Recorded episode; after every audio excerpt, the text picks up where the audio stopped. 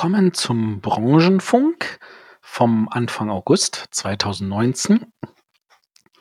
Ich dachte mir so, auch über Sommer, da passiert ja nicht so viel, aber weit gefehlt. Ich habe Angst, dass diese Sendung hier viel zu lang wird. Deswegen, ähm, wir haben ja hier schöne Kapitelmarken dann hoffentlich und ähm, wir könnt dann ja überlegen, welcher Teil von diesen Nachrichten euch tatsächlich interessiert.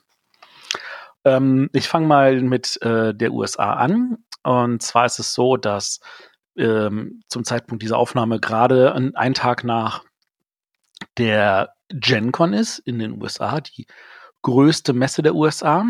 Und ein großer Schwerpunkt der GenCon ist, auch wenn das außerhalb des Bereiches wahrscheinlich von den meisten Hörern hier liegt, der Rollenspielbereich. Und der Rollenspielbereich, der ist richtig, richtig am Wachsen in anderen Ländern. Ähm, ich habe jetzt Zahlen die Woche gelesen, dass äh, in vielen Bereichen ähm, des Brettspiels die Wachstumsraten im kleinen einstelligen Bereich sind inzwischen. Also der amerikanische Markt fühlt sich langsam gesättigter an, aber es ist immerhin noch ein Wachstum. Äh, Im Bereich der Rollenspiel ist es ein zweistelliger Wachstum. Äh, um das Ganze aber wieder ins lichte Licht zurückzudrücken, der Rollenspielbereich ist auch um ein Vielfaches kleiner als der Brettspielbereich, auch in Amerika inzwischen. Ähm, nichtsdestotrotz ist das dann nicht verwunderlich, wenn ein britischer Verlag wie Osprey dann sagt, dass er auch tiefer ins Rollenspielbereich reingehen möchte. Osprey ist eigentlich ein Verlag aus England, der vor allem mit Büchern und auch mit Wargames äh, angefangen hat, vor ein paar Jahren angefangen hat, auch Brettspiele zu machen. Und jetzt sagt, er möchte auch noch im Rollenspielbereich.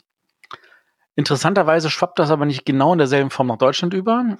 Ähm, der Uhrwerk Verlag hatte vor einigen, na inzwischen fast zwei Monaten äh, bekannt gegeben, dass sie Insolvenz anmelden müssen.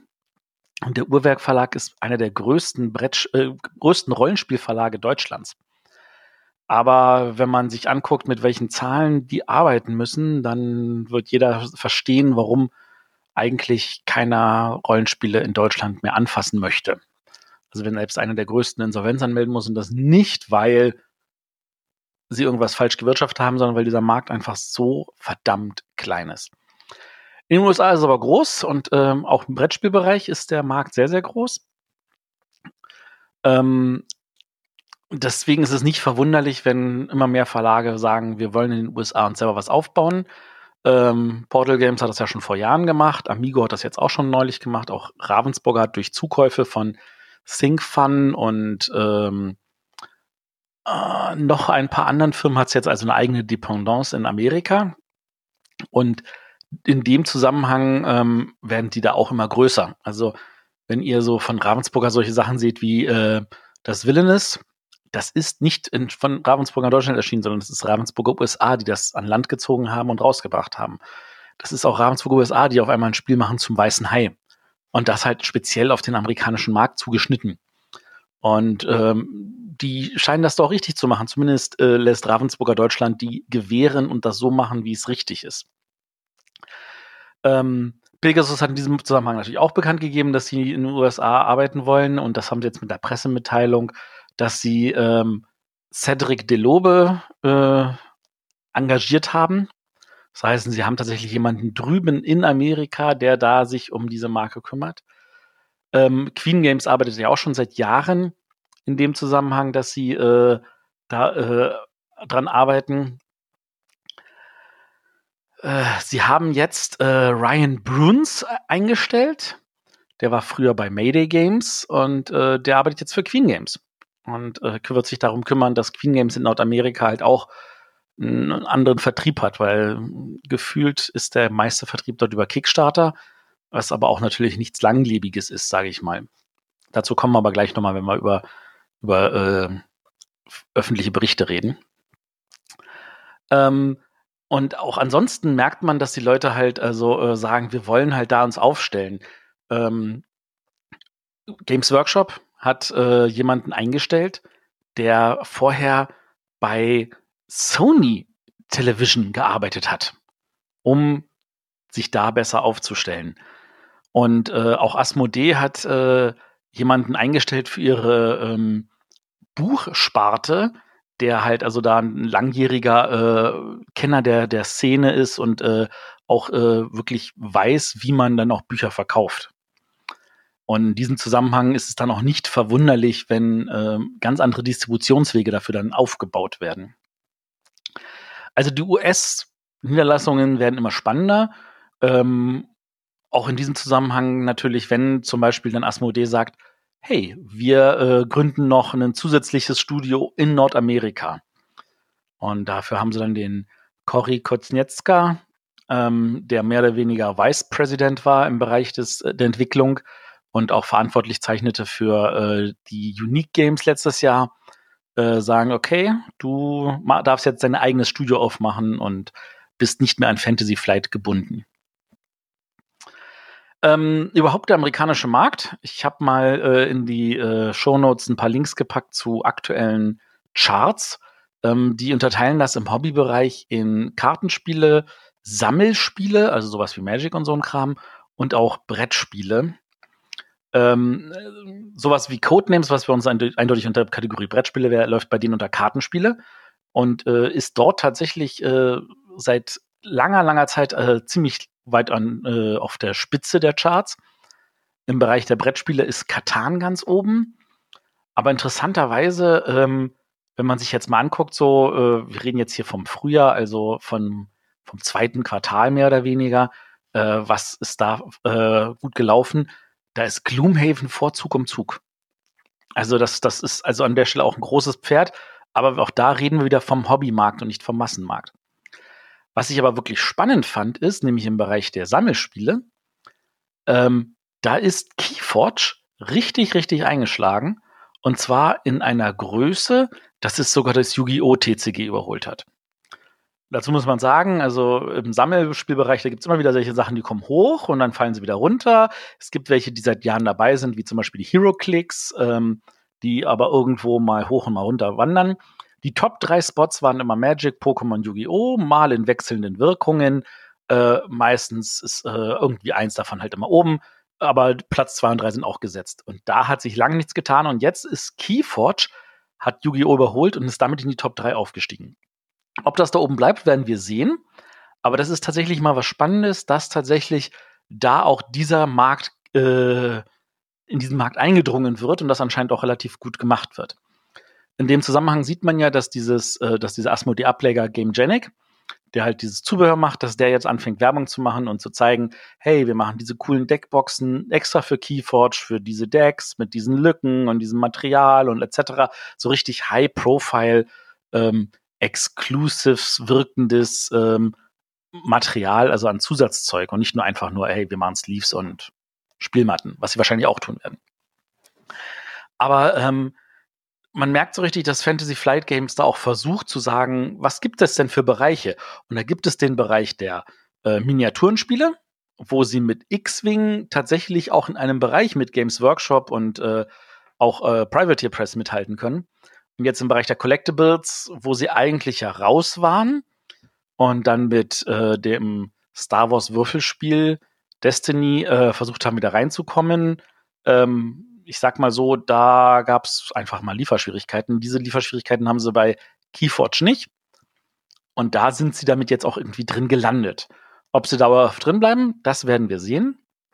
Aber das ist tatsächlich schon mal ein, ein großer Schritt, in diese Top 3 vorzudringen.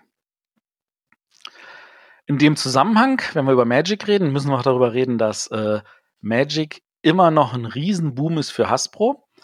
Hasbro hat seine Quartalszahlen offengelegt. Ähm, und in dem Zusammenhang ähm, sieht man halt, sie haben äh, insgesamt einen kleinen Wachstum gehabt, haben äh, in bestimmten, in den klassischen Spielzeugbereich haben sie ähm, verloren, also jetzt an Umsatz.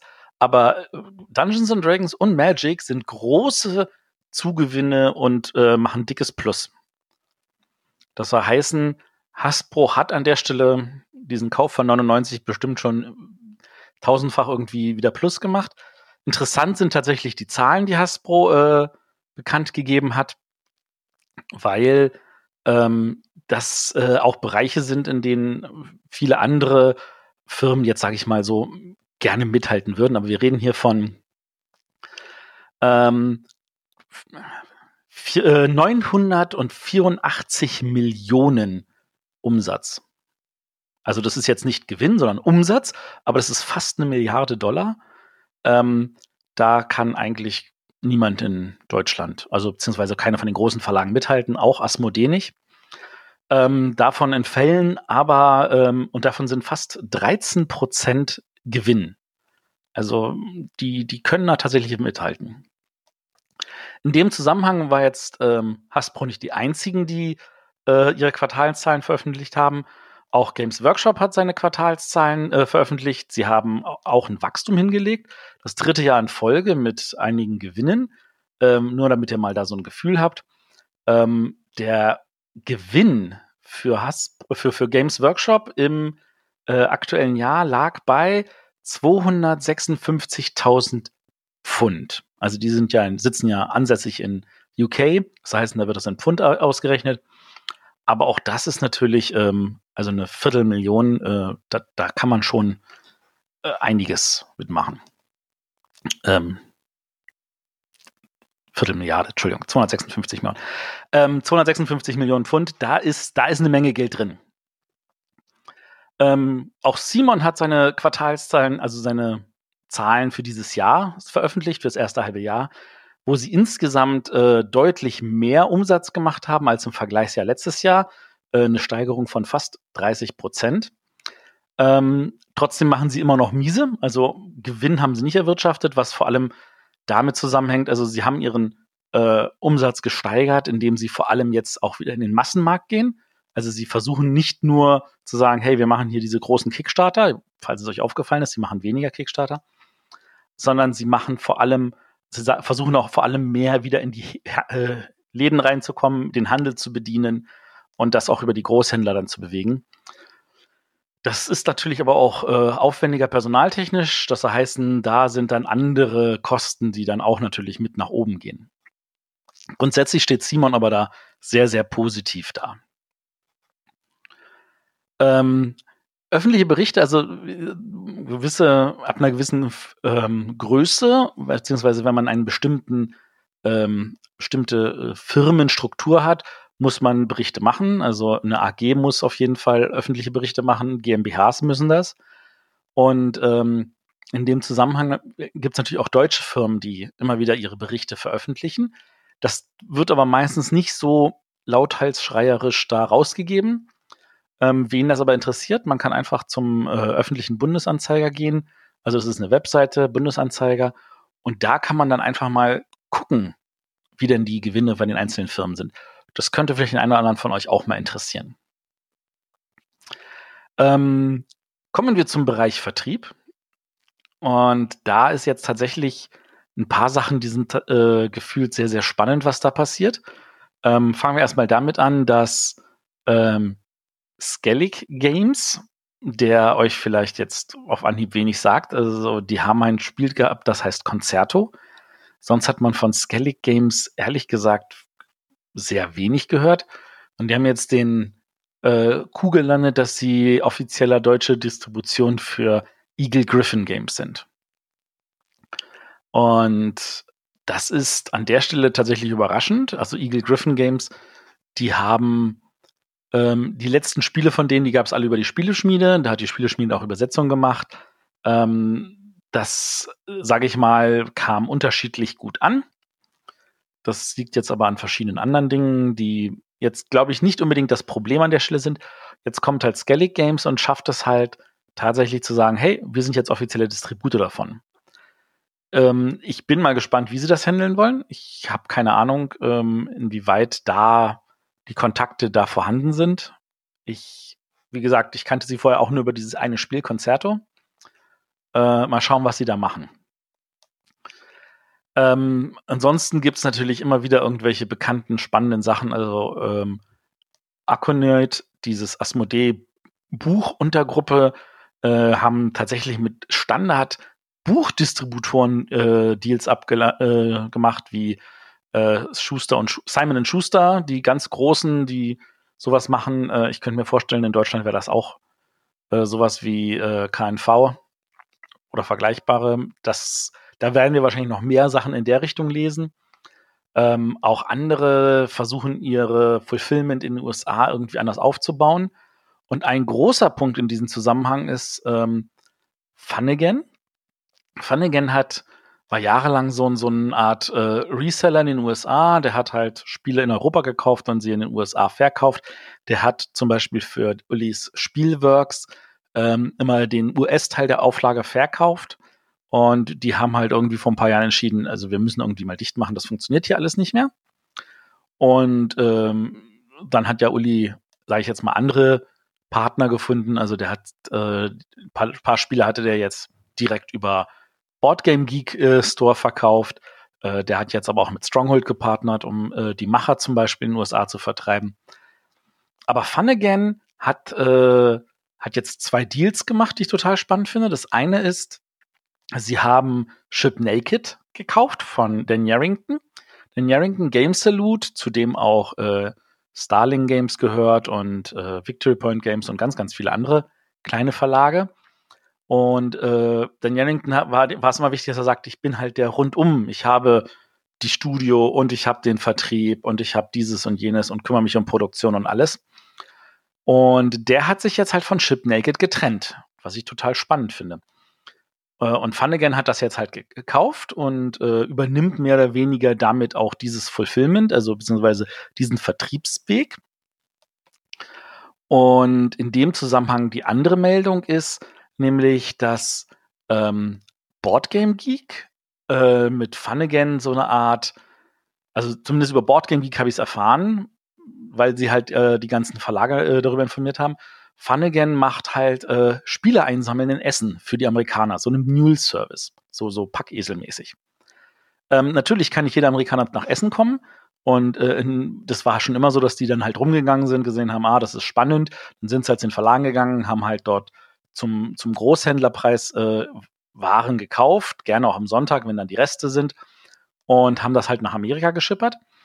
Aber jetzt machen sie das halt im großen Stil. Das heißt, die Leute können direkt bei Funnigan sagen, das will ich haben in Essen. Und Funnigan ordert das schon vorher und sammelt das dann in Essen alles ein, um das dann zack rüber zu schippern und dort direkt an den Kunden zu verkaufen.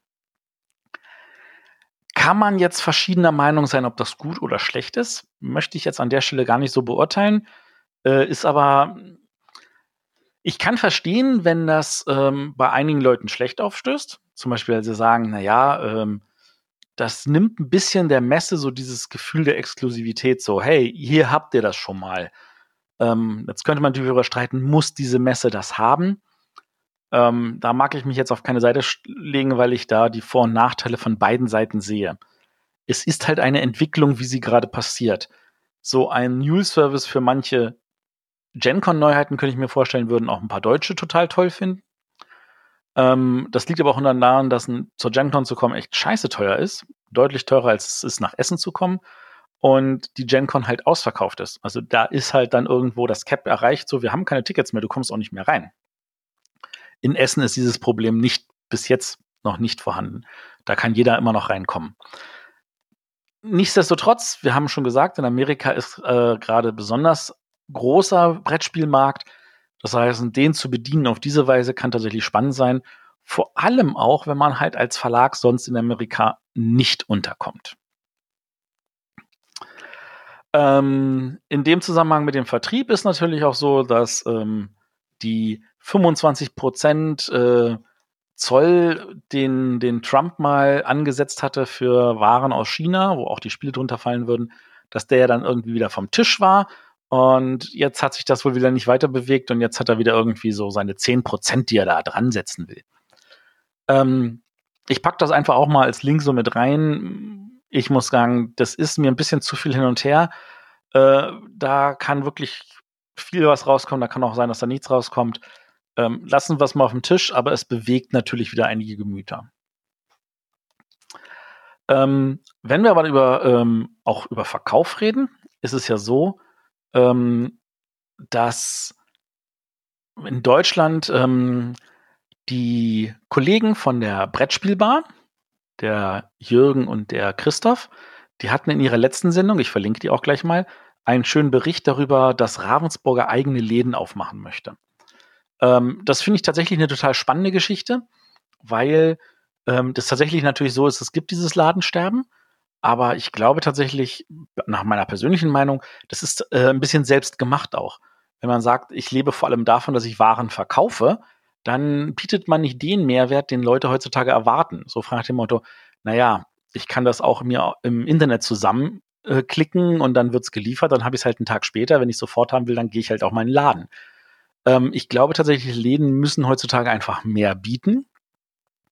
Und ähm, der Hobbymarkt hat das irgendwann schon relativ erkennen müssen, als es dann darum ging, so äh, Magic-Turniere und ähnliches zu veranstalten. Und ich glaube tatsächlich, viele Läden können da auch noch ein bisschen mehr machen, indem sie tatsächlich auch Sachen veranstalten, indem sie die Möglichkeit geben, den Leuten zu spielen und Spiele zu erleben und damit natürlich auch ein Fenster zu sein. Und ähm, Ravensburger plant halt jetzt eigene Läden. Ähm, einerseits, weil klar, natürlich kann man sie alles im Internet kaufen, aber das ist ja nicht alles. Es geht auch um Präsenz. Und wenn es weniger Läden gibt, dann muss man halt irgendwie sich selber aufstellen. Eigene Läden ist etwas, was Games Workshop schon vor vielen, vielen, vielen Jahren gemacht hat. Und wenn ich sage viele, meine ich damit vor 25, 30 Jahren oder noch länger. Ähm, Games Workshop war am Anfang ja erstmal ein Laden, bevor es halt diese große Firma wurde. Ähm, aber was äh, Games Workshop gemacht hat, ist äh, eher so, wo sind denn die Läden, die besonders viel verkaufen? Da setzen wir uns in dieselbe Straße und dann gehen die äh, Leute nicht mehr zu dem Standardladen, sondern gehen zu uns in den Laden und der andere Laden stirbt. Und dann haben wir halt die Kontrolle über diese Spieler, aber dann werden sie auch nur noch mit Games Workshop Produkten bedient. Was grundsätzlich für den Markt nicht gut ist und was auch in, in England dafür gesorgt hat, dass bestimmte Bereiche ein bisschen, sag ich mal, stiefmütterlicher sich entwickelt hatten jahrelang. Ähm, das hat sich zum Glück inzwischen umgekehrt. Ähm, Games Workshop ist nicht mehr ganz so aggressiv. Ähm, die Eigentümer sind ja inzwischen auch schon wieder ganz andere Leute. Aber das ist natürlich etwas, was zu einer Zeit war, wo es die Läden noch gab, wo sie noch auf ihre Weise gelebt haben. Inzwischen ist es ja so, der große Konkurrent ist nicht mehr der Laden, der auf deiner Straßenseite ist, sondern der große Konkurrent ist das Internet. Und in dem Zusammenhang ähm, tut es jeder Laden gut, der sagt, hier, wir sind auch ein, ein Zielladen. Äh, natürlich wird Ravensburg in erster Linie seine eigenen Produkte haben, was jetzt gut oder schlecht sein mag, das lasse ich mal hingestellt sein. Ähm, das ist aber etwas, wo ich mir vorstellen könnte, dass Asmodee vielleicht irgendwann mal nachzieht, dass äh, sie dann auch ihre eigene Kette machen werden. Ähm, Ladenflächen gibt es nicht nur in Deutschland, sondern auch in den USA und in Frankreich und überall. Jetzt sage ich mal dann immer einfacher, gerade wenn immer mehr Läden irgendwie sterben. Und ähm, da würde ich sagen, da, da können wir noch mehr erwarten. Ähm, das sehen wir auch in den USA jetzt mit Toys R Us. Toys R Us hat ja letztes Jahr Insolvenz anmelden müssen und die Marke wurde aufgekauft. Und der neue Besitzer möchte halt also die Läden wieder öffnen, aber anders. Er möchte kleinere Läden machen, wo es auch um den Event-Charakter geht. Wo es nicht nur ist, hey, wir sind hier jede Menge Regale mit greif zu und lass, uns, lass dein Geld da, weil wir haben ja gesehen, das funktioniert nicht, sondern sie wollen tatsächlich auch, dass dort ähm, die Leute kommen und was erleben und den Kindern das Gefühl geben, das lohnt sich. Ähm, der neue Eigentümer, True Kids, äh, arbeitet dort jetzt mit einem anderen äh, Unternehmer zusammen mit äh, Beta. Beta ist also äh, merkwürdig geschrieben mit einer 8 statt einem E. Ähm, der schon verschiedene experimentelle Lädenkonzepte entwickelt hat. Lassen wir uns überraschen. Also da würde ich sagen, sollte man ein weiterhin Auge drauf werfen, weil ich könnte mir vorstellen, da ist auch ein bisschen Zukunftsmusik drin. Kommen wir wenn wir von Läden reden, kommen wir natürlich auch, wie gesagt, nochmal zu dem bösen Internet. Äh, und zwar gab es da halt auch ein Gerichtsurteil, dass Amazon ähm, haftpflichtig ist für das, was Third Parties auf ihrer Webseite verkaufen. Jetzt denkt man, wenn wir immer von Amazon reden, ist es ja immer so, dass die Leute sagen, ja, Amazon, äh, die kaufen das billig und verkaufen das und so. Das tun die zum Teil auch. Ähm, aber es ist ja auch so, dass auf Amazon auch andere Firmen verkaufen. Amazon selber verkauft ja nicht alles. Und da gibt es ähm, Firmen, die sagen, okay, wir verkaufen auf Amazon halt zu unserem Preis. Zum Teil versuchen sie Amazon zu unterbieten, zum Teil dürfen sie aber nicht zu aggressiv sein, sonst kommt Amazon und unterbietet sie. Auch da gibt es ganz gruselige Geschichten. Aber vor allem ist es so, dass bei Amazon, die machen natürlich auch Lagerhaltung, die kümmern sich um Versand, die bieten auch Full Service an der Stelle an. Und äh, gerade wenn wir jetzt so zurückdenken, letztes, vorletztes Jahr, was es da alles für Geschichten gab mit Ware, die aus China irgendwie gefälscht in den Markt gegangen ist, äh, gerade so berühmte Spiele wie Codenames sogar, und sogar Pandemic Legacy, ähm, das ist gut, aber nicht nur auf diese Spiele, das ist auch außerhalb des Brettspielbereiches, wenn dann irgendwelche Ersatzteile für irgendwelche Autos, für irgendwelche anderen Geräte, wenn da halt, sage ich jetzt mal, nicht nur Originalteile sind, sondern auch irgendwelche Fälschungen, die vielleicht irgendwelche Tests nicht bestehen würden. Und du kaufst das in dem guten Gewissen, dass es dann Originalteil ist und dann ist es das nicht, weil das von irgendeinem Third Party ist und du das nicht nachvollziehen kannst. Ähm, dann äh, sagt dieses Urteil jetzt einfach, dann ist Amazon dafür auch in die Haft zu nehmen, ähm, was ich eine gute Entscheidung finde. Ob das dann am Ende funktionieren wird oder ob dieses vielleicht von einem anderen Gericht wieder gegessen wird, das Urteil, das müssen wir uns überraschen lassen. Ähm, in dem Zusammenhang aber gibt es natürlich auch noch andere Blicke, nämlich eine andere große Plattform, wo Spiele gekauft werden online, nämlich Kickstarter. Ähm, interessant finde ich, äh, Kickstarter hat halt seine äh, Zahlen veröffentlicht und die zeigen halt ganz eindeutig, ähm, es geht nach oben. Aber ähm, ich habe jetzt hier zwei verschiedene Links. Ähm, das wird unterschiedlich ausgelegt. Also es ist halt deutlich, es gibt mehr Kickstarter, es sind auch mehr, die gefundet werden. Ähm, aber es gibt in dem anderen Link seht ihr zum Beispiel auch Zahlen, die sagen, ja, aber Natürlich dadurch, dass die Großen wegfallen, äh, es wird tatsächlich weniger Geld dran verdient, das Wachstum ist deutlich zurückgegangen und der Umsatz pro gefundetem Projekt ist sogar 14 Prozent rückläufig. Und das, das ist tatsächlich eine ganze Menge. Ähm, nun weiß ich jetzt nicht, inwieweit Kickstarter an der Stelle schon übervoll ist, äh, inwieweit das äh, tatsächlich auch da eine Sättigung gibt. Äh, aber da sollte man weiterhin einen Blick drauf haben. Ansonsten ähm, kommen wir noch zum letzten Teil.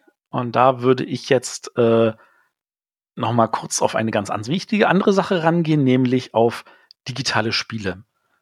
Und zwar in diesem konkreten Fall äh, würde ich äh, sagen wollen, äh, ich weiß nicht, wer von euch Lucky Hammers was sagt. Lucky Hammers ist ein ähm, Anbieter, der also das ist ein kleines, sage ich jetzt mal kleines, das ist ein Entwicklungsstudio mit 70 Mitarbeitern war das und die haben für Asmodee Digital unter anderem das Terraforming Mars gemacht und sollten auch das äh, Mansion of Madness Second Edition machen. Nun haben die also bekannt gegeben, dass sie zugemacht haben und alle Leute auf die Straße gesetzt haben. Ähm, ich würde in diesem Fall auch gerne noch ein Video von Netflix äh, verlinken über die aktuellen ähm, Arbeitssituationen im Videospielbereich. Aber äh, das Erste, was man natürlich feststellen muss, ist, da ist, da, da, unabhängig davon, ob da, also Asmodee Digital sagt, das ist gar kein Problem, wir haben alle Source Codes, bei uns liegen weiterhin die Rechte, wir machen das alleine weiter oder wir machen das mit einem anderen Studio weiter. Ähm, da ist auch auch in dem Bereich ist nicht so viel Geld zu holen, wie man manchmal vorstellt. Also Asmodee Digital gibt ja viele Ankündigungen und viele Spiele, aber nicht alle Spiele davon laufen sehr gut. Ähm, ich habe das jetzt mitbekommen bei Digideist, ähm, wo der eine Eigentümer jetzt halt auch einen Brettspielverlag aufmacht, weil er mit Digideist tatsächlich relativ wenig Geld anscheinend macht, ähm, weil ähm, das liegt vielleicht auch ein bisschen an dem Konzept. Also klar äh, kann man sagen, hey, wenn wir das selber entwickeln, dann muss man irrsinnig viel Geld reinwerfen und dann muss man hoffen, dass das Geld wieder rauskommt. Ähm, Digideist hat das so gemacht, dass sie gesagt haben, wir gehen das ganze Risiko ein, wir finanzieren das vor in die gesamte Entwicklung. Und dann, wenn es verkauft, dann behalten wir davon aber auch so und so viel große Prozente und du kriegst halt auch nur diesen kleinen Teil. Und das ist natürlich für die, für viele Verlage dann sagen so, das macht für mich Sinn. Klar, sie tragen das Risiko, so wie man als Verlag auch das Risiko trägt, wenn man einem Autor sagt, du kriegst nur so und so viel Prozent. Aber selbst das hat bei Digidice dazu geführt, dass sie gesagt haben, da ist wirklich wenig zu holen, wenn man nicht gerade die großen Highlights hat. Und die großen Highlights, das sind nicht so viele. Also selbst nicht alles, was in den Top 100 auf BGG ist, wird vielleicht ausreichend Geld abwerfen. Das macht es schwierig und macht diese gesamte digitale Struktur auch äh, schwer nachvollziehbar. Ähm, aber das erklärt dann auch, warum Lucky Hammers dann sagt, so, ah, da haben wir uns vielleicht übernommen und alle 70 Leute vor, vor die Tür setzen muss. Ähm, sind wir mal optimistisch, dass das nicht immer so bleiben wird. Ähm, das war der Branchenfunk für heute. Ich habe ein paar äh, Sachen zusammengefasst hier. Es waren aber viele, viele kleine Einzelpunkte. Wie gesagt, alle Links in der Shownotes, da könnt ihr alles nochmal nachlesen, was irgendwie euch nochmal genauer interessiert. Wenn ihr Fragen habt, äh, raus mit den Fragen. Äh, wenn ihr äh, euch äh, unsicher seid, warum bestimmte Sachen so sind und sagt, äh, brauche ich noch mehr Infos, fragt nach, schickt uns einen Link, äh, schickt mir Fragen, schreibt an info.bretterwisser.de, schickt uns Sprachnachrichten, auch das ist nicht verkehrt. Und dann würde ich darauf eingehen. Alles klar. Ich danke euch. Bis dann. Tschüss.